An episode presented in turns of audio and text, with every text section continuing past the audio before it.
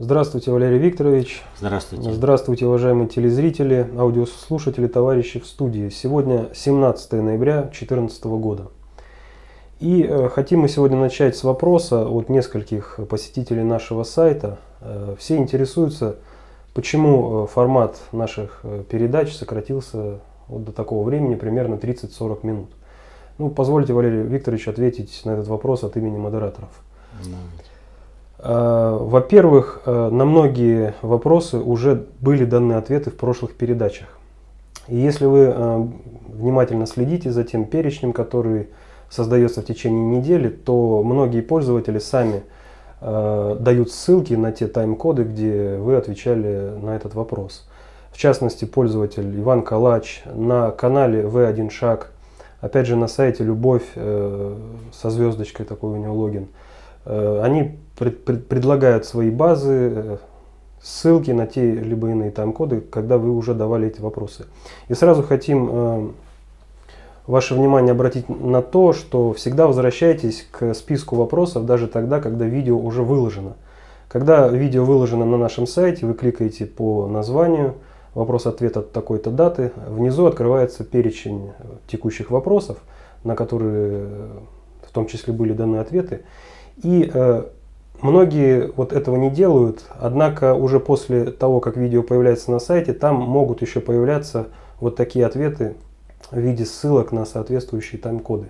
Поэтому просьба возвращаться к списку вопросов еще позже. Ну, э, во-вторых, э, многие вопросы мы просто суммируем по темам и задаем общий вопрос. И некоторым, может быть, кажется, что э, совершенно к его тематике не относится. Ну и сразу хотим э, сказать, что принципиально Валерий Викторович не отвечает на такие вопросы, которые... Принципиально они мне не попадают или я не отвечаю? Ну, мы их тоже не, не э, отсеиваем уже на, на этапе модерирования, которые относятся к теме скандалы, интриги, расследования. Там что-то там случилось, то, ш- что это вот на НТВ есть соответствующая передача, или может быть уже нет. Поэтому еще раз просьба задавать вопросы по теме, э, по текущим событиям, э, объ- объединять их как-то, не писать очень длинные вопросы, их очень сложно читать.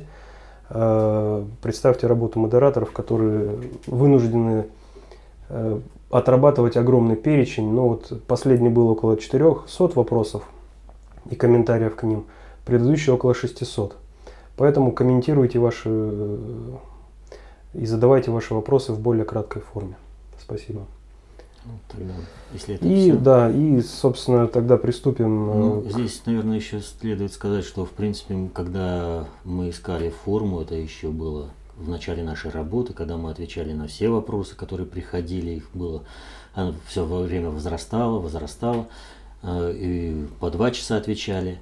Э, Мы ставили вопрос о том, что где-то минут на 40-45 выходить. О том, это достаточно смотрибельный формат, э, он воспринимается людьми и достаточно как бы время так можно найти легче. Вот, вот это, вот, пожалуй, еще от меня д- дополнение. Поэтому, естественно, модераторы стараются подобрать вопросы так, чтобы уложилось еще и в формат. Ну и, собственно, тогда приступим к тем вопросам, которые отобрали Давайте. модераторы к сегодняшнему выпуску. А, Вопрос первый. Что произошло в Пекине на саммите АТЭС, когда директор распределителя МВФ Кристин Лагард не пустили к Путину? Как вы прокомментируете эти эту ситуацию? Да, событие очень такое значимое, знаковое. А, Китайская культура, она в себе содержит достаточно много знаковых таких моментов поведенческих, которые показывают сразу, э, что к чему, какое отношение, какие перспективы отношения, общения и построения общего дела. Так вот, о чем идет речь? А, Речь идет о перестройке глобальной кредитно-финансовой системы. И вот вся глобальная кредитно-финансовая система, она построена на системе МВФ. Как бы там ни было. Именно на эту систему э, замыкается, в принципе, и доллар. Вот. Поэтому э, встает вопрос, кто и как будет рулить дальше мировой кредитно-финансовой системой. Если мы говорим о ФРС и связанных с этим институтами Международный валютный фонд, то так или иначе здесь подключаются Соединенные Штаты. Но Соединенные Штаты, в принципе, они сейчас отстраиваются от управления глобальными процессами и, соответственно, отстраиваются все прежние э, финансовые инструменты управления, которые сформировались на основе Бреттон-Вудских соглашений 1944 года. Вы знаете о том, что сейчас Россия находится под санкциями, и э, российским предприятиям принципиально важно перекредитоваться э, на Западе для того, чтобы можно было работать. Весь вопрос в том, как перекредитоваться. Так вот, событие с э, Кристин Лагард в Китае, где она 40 минут доказывала полицейским, что она прибыла для встречи с Путиным, а они, она говорила, кто она, назвала должность, и тем не менее ее не пускали.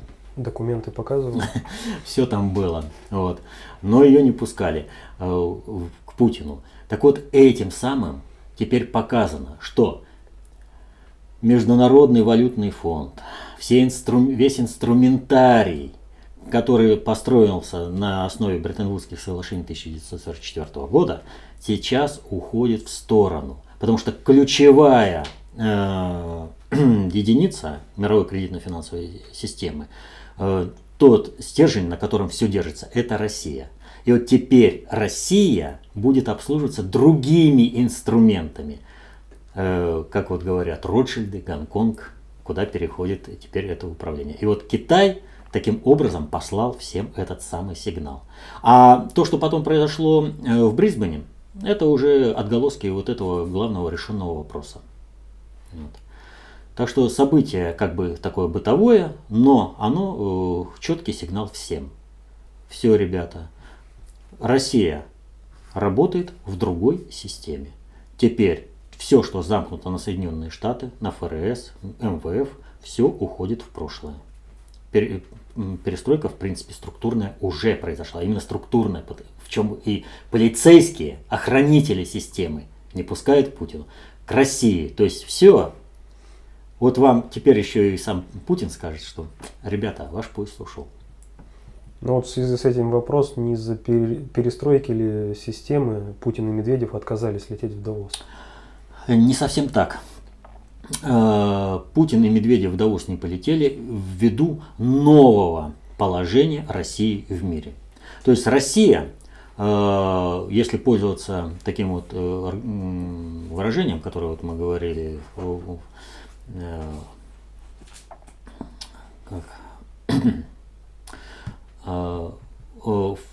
fleet in being, то есть э, флот существует и уже сам по себе, поэтому он э, оказывается э, фактором э, управления политики. То есть Россия, занимая такую территорию, владея столькими ресурс, природными ресурсами, энергоресурсами, человеческими, вот, э, интеллектуальными, Россия уже по, своей, по своему фактору не может не являться глобальным игроком. И только лишь желание выслужиться перед Западом и э, сдать все преимущества России положить перед Западом, как это было при Ельцине, Горбачеве, при Медведеве, когда пытая унизить Россию, ободрать, лишь бы только Запад. Ну, мы уже разные вот образы такие давали, вот, ну, когда вот, ну, лакей вместо того, чтобы использовать золото, найденное э, для того, чтобы стать богатым, тащит наоборот э, своему хозяину, чтобы тот ему кусок со своего, кусок облоданный со своего стола кинул. Вот. Э, есть такой персонаж, сейчас вот тема «Зима близко», да, она действительно «Зима близко», и посмотрите, там часть европейских вопросов рассматривается.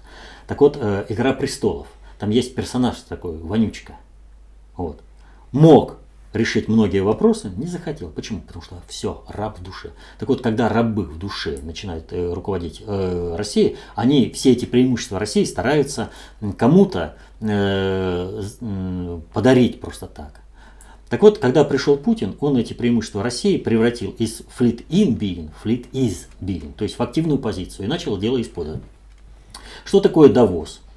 Давос это один из инструментов глобального управления, когда а, ну, там осуществляется кадровый подбор, то есть э, смотрят, кто из э, политических э, представителей, кто из деловых кругов, кто из государственных деятелей, как мыслит, на что настроен, как его продвинуть, как там его изменить. Вот. И доводится каждому государству, как действовать в этих новых обстоятельствах. Так вот, сейчас Россия вышла из этого колониального состояния, в достаточной мере, чтобы позволить себе руководству сказать, это не наш уровень. Вы вот обратите внимание, Путин из Брисбена улетел раньше всех. Он ну, сказал, мне в, 9, это, в понедельник на работу, мне надо поспать. А вот ваш уровень, это уровень министра э, правительства России. Поэтому вот вы с ним и общаетесь, я вам министра оставляю. А я занимаюсь глобальной политикой. Все. Это то, что Путин занимается глобальной политикой, вы посмотрите, как там э, общались все лидеры. У одного жесткое требование, мне срочно переводчика, потому что я должен знать, что сказал Путин. Другой, Владимир Владимирович, вот ну надо поговорить, ну пока вот едем на обед, может в машине э, прыгает к нему. Э, а он, ну Обама, ну это же вообще э, такое впечатление, что он за Путиным просто по пятам таскался, лишь бы только выкроить минутку и с ним о чем-нибудь поговорить. Вот. Все, там вот посмотрите, они все признают э, лидерство Путина и лидерство России. Соответственно, Путин, занимаясь глобальной политикой, он оставляет им, ну, пожалуйста, вам внешняя политика, ну, вот вам министр, этого вполне достаточно. Общайтесь. Вот. Поэтому, естественно, э, Путин не полетел, но Медведев, он как бы тоже понимает уже уровень, что если он поедет в Давос, то его просто никто не поймет. Потому что ну, ну нельзя быть откровенной вонючкой. Ну просто нельзя. Это крах всего. Э, в Турции активисты молодежного союза напали на американских солдат. А, ну, это вот, опять же, тоже интересное событие. Это вот о перестройке вообще положения в мире, о сливании Соединенных Штатов. Вот смотрите, они им отомстили за событие, э, которое произошло в 2003 году. Посмотрите, какая воля, выдержка, терпение. Они ждали, чтобы напасть на трех солдат и попытаться э, там их как-то унизить. И показать это как политическую акцию. Но это действительно политическая акция. Это акция, э, когда Турция заявила свою позицию по отношению к Соединенным Штатам. То есть все, ребята, следование в вашем курсе закончено. Соединенные Штаты отстраиваются. Поэтому э, все страны начинают понемногу это сообщать миру, что они выходят из э, русла американской политики, что и Америка уже не имеет сил надавить. А Турции тем более надо выходить, иначе ее втянут в войну в Сирии, а там уже все. Турции конец. Далее вопрос от Антона из Харькова. А вы неоднократно говорили о том, что задача киевской банды – это организовать полноценную гуманитарную катастрофу на всей территории Украины. Но вы не говорите, какова же конечная цель такой политики, ведь гуманитарная катастрофа не может быть самоцелью, у которой нет никакого продолжения. Ну, пожалуй, не было ни одного случая, когда бы я говорил об Украине, я не говорил бы о цели – всех происходящих событий на Украине. Украина всего лишь средство. Средство принесения войны, полномасштабной войны в Россию и в Европу. А для этого на Украине должна состояться полномасштабная гуманитарная катастрофа, гражданская война, чтобы пожар перекинулся туда и туда. Я постоянно об этом говорю, но почему человек не слышал, я не знаю. Ну вот как раз возвращаясь. Э, там очень много, вот, э, практически каждое видео, где мы касались Украины, там в той или иной степени эти аспекты описываются. Э, в качестве дополнения вот под каждым видео у нас на нашем канале, в частности на YouTube, внизу в описании есть э, все вопросы, составленные э, пользователем V1 Шаг. Там вы можете увидеть, на какие вопросы Валерий Викторович давал ответы. Таким образом понять, был ответ на этот вопрос или нет. Далее вопрос о глобальном предикторе от пользователей под никами Самбади и Игоря. А, почему вы намеренно или непредумышленно пытаетесь создать образ так называемого ГП как примитивно мыслящего, неспособного решать задачи субъекта? Хоть вы не знакомы с этим внутренним обществом человечества, с их уровнем миропонимания и знания, вы все же в меру своего понимания или непонимания решаетесь говорить о целях и задачах этой управленческой группы. И говорите вы об этом очень, в очень примитивных первобытных формах. Неужели вы думаете, что так называемый ГП, находящийся на вершине пирамиды власти, уже не одно тысячелетие, создал ситуацию, из которой не может найти выхода? Единственный, кто может его спасти вместе со всем человечеством, это Путин – ну и связанный вопрос от Игоря. Очень большой вопрос. Ну, Здесь как бы по пунктам, чтобы не забыть ответить все, на все. Значит, э, мы никогда не говорили о том, что глобальные предикторы это примитивно мыслящие. Сами отвечаете, что если они смогли наладить управляемость процессами на планете Земля в течение тысячелетий, это примитивности здесь никакой роли, вернее, никакой речи даже не может идти. Вот. А вот вопрос о дееспособности в изменяющемся мире.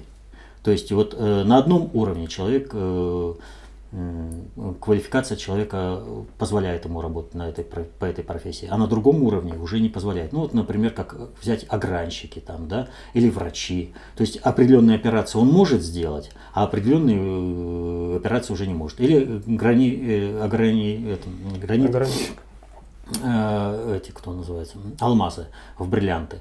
Вот определенные алмазы в бриллианты он гранит, а другие уже не может. И он так вот э, везде подходит.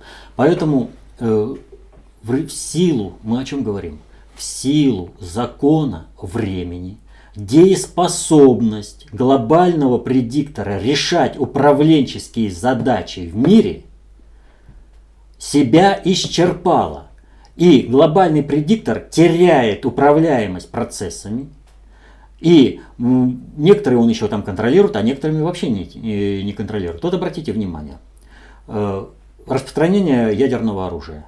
Есть ядерный клуб, пять стран, да?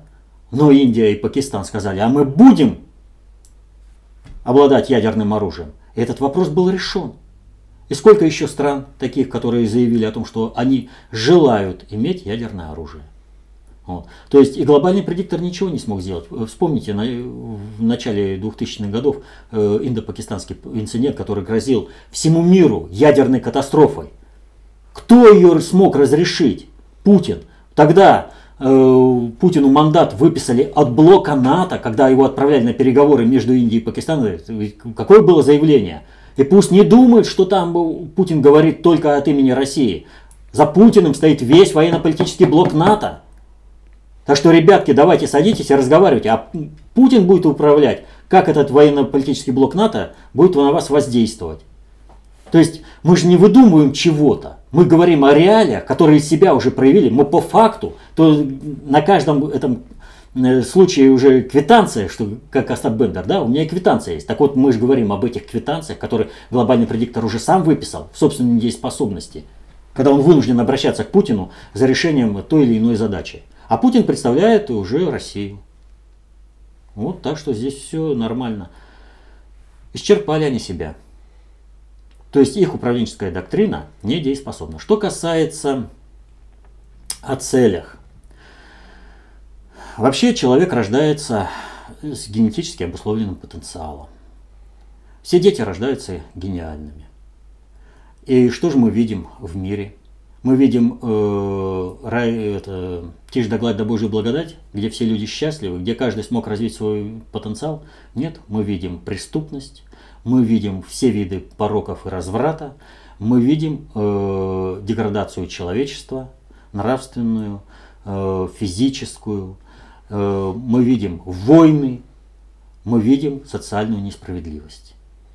Вот плоды деятельности глобального предиктора. То есть всей своей деятельностью глобальный предиктор делает такую ситуацию, при которой человеку было бы невозможным реализовать свой генетически обусловленный потенциал. Ну, для кого-то это может быть благо, для глобального предиктора, да?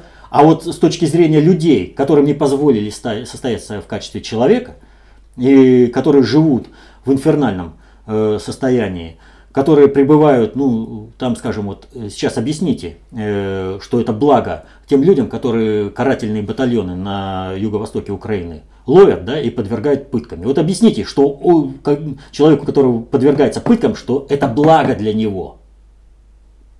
Вот я, например, не считаю, что это благо. И не могу с этим согласиться. Я не могу согласиться, что благом является, когда человек не успел родиться, а уже снарядом его жизнь прекращена.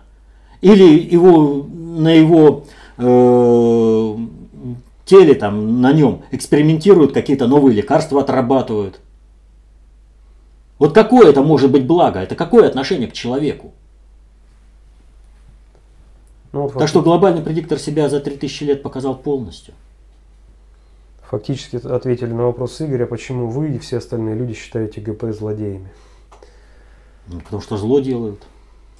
А то, может быть, они... С нашей точки зрения, это зло. Дать, не дать возможности реализоваться э, генетически обусловленный потенциал человека, чтобы человек его освоил, ну это зло. Далее вопрос от Павла. CNN перепутал Обаму и Бен Ладена и сообщил, имеется в виду канал, что его убили. Что это, сигнал США от ГП? Нет. Дело в том, что мы постоянно говорим о чем. В Соединенных Штатах и сейчас в мире происходит противостояние американской страновой элиты и глобальной элиты глобального предиктора. Так вот, э, страновая элита Соединенных Штатов, будучи на протяжении почти столетия включенная в глобальные процессы, через которые были реализованы две мировые войны, э, масса всяких революций, всего прочее, она думает, подчеркиваю, она думает, что она знает, как это можно организовывать. Она не знает методики, она знает технологии, но технологии в новых информационных условиях не работают. И почему они постоянно ведут наступление на грабли? Когда они ведут это наступление на грабли, они всегда ищут, кто же тут виновен. И они начинают, тот Байден виновен, и они начинают его кусать, то они видят, что Обама виновен. И они, соответственно, тем методикам, которые они, ну, ну услышали звон э, от глобального предиктора, да не знают, где он. И поэтому они думают, что они правильно применяют, вот как э, примитивные народы, там, э, военно-морская, э, это военно-воздушная база Соединенных Штатов, да, Э, примитивный народ смотрит, самолеты летают, они из соломы там строят самолет. Так вот, они примерно то же самое. Ага, мы видим, вот происходит как оповещение через глобальные средства массовой информации. CNN – это структура страновой элиты Соединенных Штатов. И они думают, мы его сделаем вот так. И причем ведь здесь ситуация совершенно не важна. Было ли это специально организовано, либо же это просто работа матрицы. То есть человек просто на автомате ошибся. Они не с теми сели играть в эти игры. Вот. Особенно если это, а, там человек случайно ошибся. В матричных играх это дорого стоит. Так вот, э, э, ответ страновая элита Соединенных Штатов она все равно получит по полной программе получит. А что касается CNN, ну, CNN уходит из России. Вот вам ответ. Была бы эта структура глобального предиктора, CNN бы не ушла. А это отрезание инструментов управления э, страновой элиты Соединенных Штатов. Вопрос от Игоря. Почему на вашем канале на YouTube не стоит реклама? Вам YouTube запретил монетизацию или вы сами приняли такое решение? Если сами, то почему? Ведь с каждого ролика вы могли бы зарабатывать по 5000 рублей и пустить их на распространение книг или плакаты бы рекламный окоп вешали бы по городу. Почему вы не используете эти возможности? Потому что мы не коммерческий проект. Мы не собираемся извлекать какую-либо прибыль за распространение наших знаний. И вот э, плакаты, они знаний не несут это, в общем-то, бессмысленная трата ресурса. А что касается зарабатывания денег, ну, как таковую рекламу, в принципе, мы не отвергаем, но у нас есть свои принципы э, работы с рекламой, и на сайте, в конце концов, у нас реклама появится. Вот. Э, но это вопрос технический, и еще его предстоит при, это, прорешать. Что же касается средств, то тот, кто считает нужным помочь нам э, в распространении знаний, тот находит э, возможности и средства для того, чтобы помочь в тех объемах, в которых он может помочь. Вот. Никого мы э, не просили специально о том, что вот, ребята, давайте нам вот там нужно. Мы говорим, да, есть такая проблема, вот варианты, инструменты помощи есть, а дальше уже ваш выбор. Желаете помочь? Помогайте. Нет, мы не коммерческий проект. Мы не собираемся извлекать какую-то прибыль, тем более уж э, за распространение знаний. Это что, вот, э, ну вот вам приятно смотреть фильм, который постоянно прерывается рекламой. Вам приятно будет э, включить э, какой-то ролик, который будет прерываться рекламой. Или вы ожидаете одну информацию, а вас заставляют, принудительно заставляют просмотреть какую-то другую информацию. Мы считаем, что это неуважение вообще к людям, к которым мы обращаемся. Поэтому у нас такой рекламы не будет. Вопрос от Дмитрия Плиса. Здравствуйте, Валерий Викторович. В Лондоне 13 ноября скончался предприниматель, экс-министр экономики Грузии Каха Бендукидзе. Эта новость очень примечательная, как вы и говорили. Их будут устранять? Устраняют. Зачищают, подчищают, убирают. Они того не понимают, что вот все, кто стал элитой при развале Советского Союза, которые так успешно они работали – они того не понимают, что они просто расходный материал. Бумага туалетная, которая выкидывается ровно тогда, когда они заканчивают свою работу. Поэтому и Каха, Бендукица и все остальные. Ну, Лондон хорошая утилизационная площадка. Это они думают, что там безопасно для них. Пусть едут. Как мотыльки на огоньки. Да, пусть слетаются туда. Далее вопрос от Корнеску Ивана Филипповича. Э, озвучьте, пожалуйста, ваш прогноз о будущем Молдавии. Какова вероятность молдавского Майдана и повторения событий 7 апреля 2009 года в Кишиневе? Если Запад использует Украину как антироссию, даже и не думая платить за девочку, которая танцует, которую танцует, что ждет девочку по имени Молдова, по вашему мнению? Зависит в значительной степени от самой Молдовы. То есть здесь ситуация такая. Все происходит наилучшим образом, сообразно реальной нравственности и этике всех участников процесса. Вот если жители Молдавии будут думать, что за них все решают, их оттанцуют по полной программе. Будет Майдан и будет все, что... Вот. Но по крупному, по крупному, э, Молдавия ничего не решает. Вот. Э, даже ничего по крупному не решает Румыния, которая якобы решает за Молдавию. Решается это на другом уровне. Но нельзя сказать, что люди не оказывают никакого влияния на управленческие процессы. Вот э, на Украине и Майдан, и вот эту кровопролитную гражданскую войну можно было бы предотвратить, если бы люди, в том числе и те, которые ориентируются на концепцию общественной безопасности, пошли бы со своей информацией на вражеские площадки, на форумы, Э, различных э, сведомых изданий и начали бы там вести диалоги. Распространять свою информацию, рушить их управленческие модули. Понимаете? И вот тогда бы у них ничего не получилось. Так и в Молдавии. Вот если люди будут формировать свое управленческое поле, не только выходить на манифестации там, а будут, э, найдут для себя возможность Э, вечером сесть, зайти в интернет, выбрать себе площадку, на которой работать, и там э, задавать неудобные вопросы, показывать э, свое видение процессов управления, э, свое, про, э, свою управленческую доктрину применять, вот, то тогда будет одно. Если же люди будут ждать, их оттанцуют по полной программе, как Юго-Восток Украины. Поэтому не хотите, пример вот и есть Идите и управляйте. Формируйте иное информационное поле.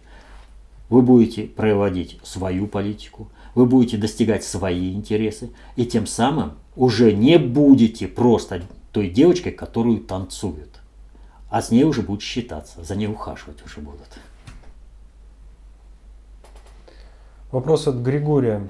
Что бы могла означать публикуемая информация в СМИ о планируемом покушении на английскую королеву?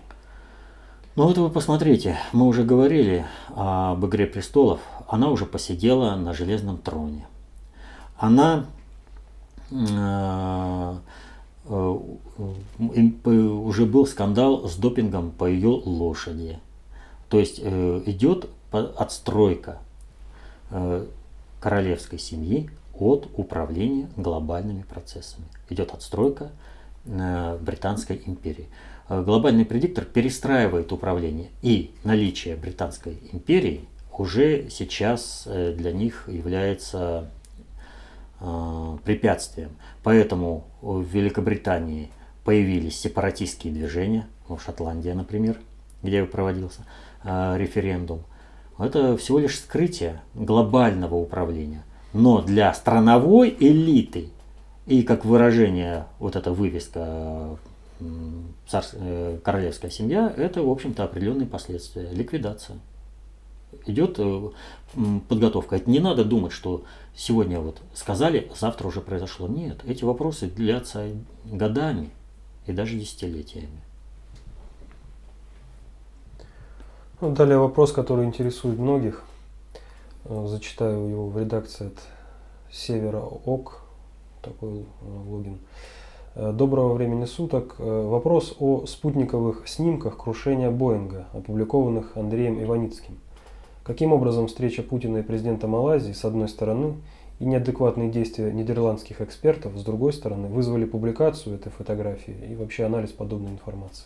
Вообще вызвали не неадекватные действия следователей, там президент Малайзии. Э, произошло ведь два события, даже три события крупных. Это АТЭС, Э, саммит АСИАН и G20. Вот на этом фоне надо рассматривать публикацию вот этих снимков. Фейк, не фейк, здесь вообще не играет никакой роли. Обратите внимание, э, показано по Первому каналу телевидения России. Можно сказать, это официальное заявление. Соответственно, этому официальному заявлению должны быть официальные заявления каких-то экспертов западных, показывающих, что это не так.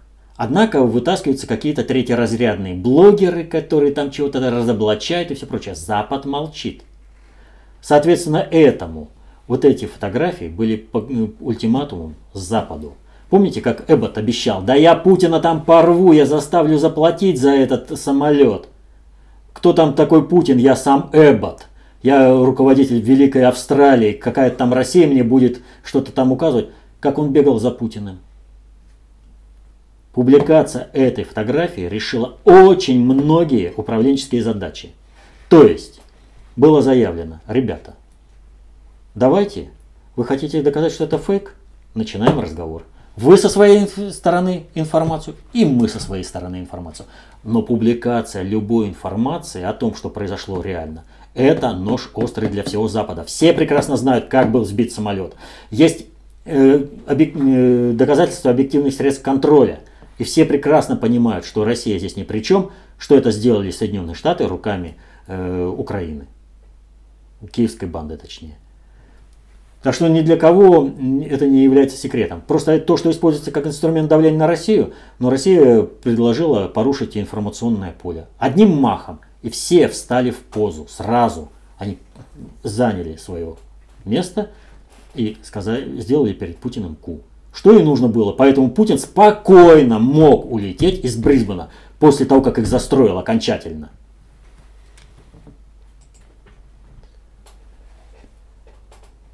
Ну и последний вопрос. Э, каждую передачу вы завершаете словами о том, что каждому необходимо думать самому, изучать концепцию общественной безопасности. В прошлой передаче на вопрос о том, что вы якобы действуете не в русле КОП, вы ответили теми же словами с небольшими дополнениями. В связи с этим хочу повторить принципиальный узловой вопрос, на который я несколько раз получил, э, пытался получить ответ в передаче. Вопрос прямо затрагивает изучение КОП в том числе.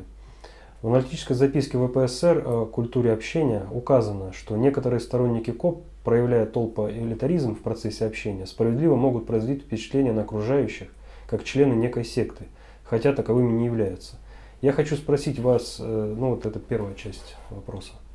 И что, в чем это я хочу спросить вас еще об одном признаке фанатиков от веры и сектантов, о культурной замкнутости и культурной самоизоляции. Как вы считаете, могут ли некоторые сторонники КОП производить подобное впечатление? Как о сектантах или как всезнающих, всепонимающих невеждах? Сторонники КОП – это как бы и все, и ничего.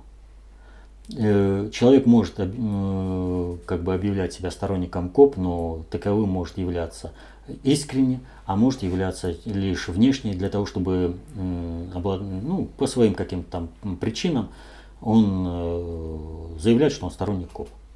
Соответственно, этому люди, которые с ним общаются, э, принимают его поведение э, за э, концепцию общественной безопасности, за изложение концепции общественной безопасности. Вот есть такой анекдот, говорит, Каруза, Каруза, да слышал я этот Каруза, шепелявит, картавит, фальшивит, вот, чтобы я еще на его концерт пошел. Говорит, а вы что, слышали Каруза? Да нет, сосед Изя напел. Вот. Поэтому как бы вопрос такой ни о чем. Есть э, написанные работы по концепции общественной безопасности, где в строгих лексических формах изложено э, вот это знание, и через него уже надо воспринимать концепцию общественной безопасности. А сторонники КОП, это каждый уже со своим нравственным мерилом подходит, со, своей, э, со своими целями. Кто-то может освоить один блок информации, кто-то может освоить другой блок информации.